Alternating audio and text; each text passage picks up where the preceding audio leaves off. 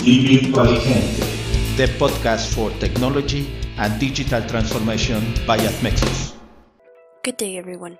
Today, I will talk about website supervision by Extent Digital Central Management. Today, international corporate strategies are related to the implementation of more presence in different markets and countries around the world, with the main objective to increase corporate sales volumes. One approach is to set up a sales representative office with service centers.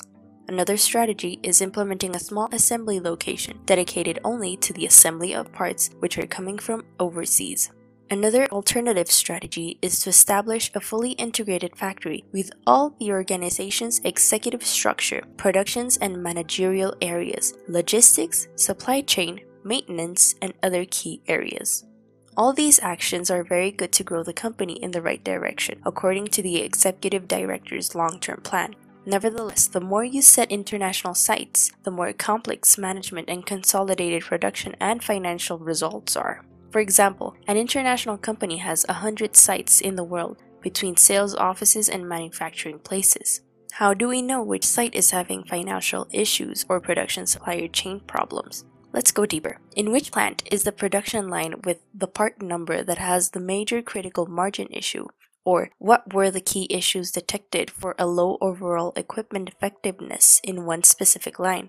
Or what was the scrap rate and impact cost for a specific plant? Or what is the total cost of inventory today? These questions and many others are normally provided a couple of weeks later, which is good but sufficient. Additionally to these, the facts and figure reports from an international site have always had issues and cannot be completely satisfactory for executive revision. Those financial reports sometimes have misinformation, valued data with errors, incorrect calculations, unclear support facts, or just does not comply with the European COSO standards. These and other matters make it very complex to manage the abroad sites. The Admexus worldwide experience and the international consultant experts recommend the use of the Divirtualigente model over Fly Digital Business Management. This Divirtualigente toolbox system is helping executive company governance to provide the production and financial information and reports anytime in real time. With the right digital technology, less hassle and zero human mistakes.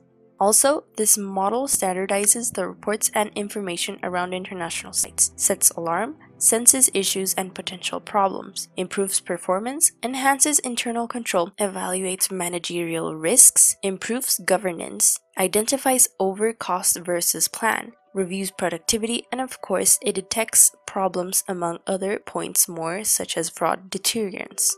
This technology and digital transformation for Admexus are helping to significantly reduce the complexity of supervision and management for international sites in an easy and efficient manner. Thank you for tuning in today. My name is Lina Caroline. See you on the next episode. Divirtualigente. Matter innovation and substance spirit.